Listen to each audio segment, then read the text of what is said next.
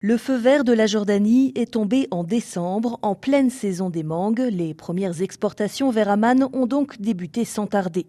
Les producteurs kényans espéraient depuis longtemps ce nouveau débouché, car le marché d'exportation de la mangue est en crise depuis que Nairobi a décidé en 2013 de cesser ses exportations vers l'Europe pour ne pas risquer d'être placé durablement sur une liste noire, car à l'époque, le Kenya affronte un fléau, celui de la mouche de la mangue, parasite apparu en 2003 au Sri Lanka à l'origine et qui, si rien n'est fait, ravage les cultures. On reconnaît sa présence à de petits points noirs visibles sur l'enveloppe du fruit.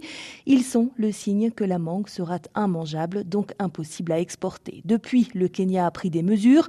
Le pays a identifié des zones où le parasite ne s'est pas implanté et commencé à utiliser un traitement expérimental à base de vapeur d'eau chaude pour débarrasser la mangue de son parasite ou éviter qu'il s'y développe, l'idée à terme étant de créer un label qui garantirait l'absence du nuisible. Ces mesures ont porté leurs fruits puisque depuis septembre 2021, les exportations vers l'Europe ont timidement repris, vers l'Italie notamment, mais on est encore loin des volumes d'autrefois.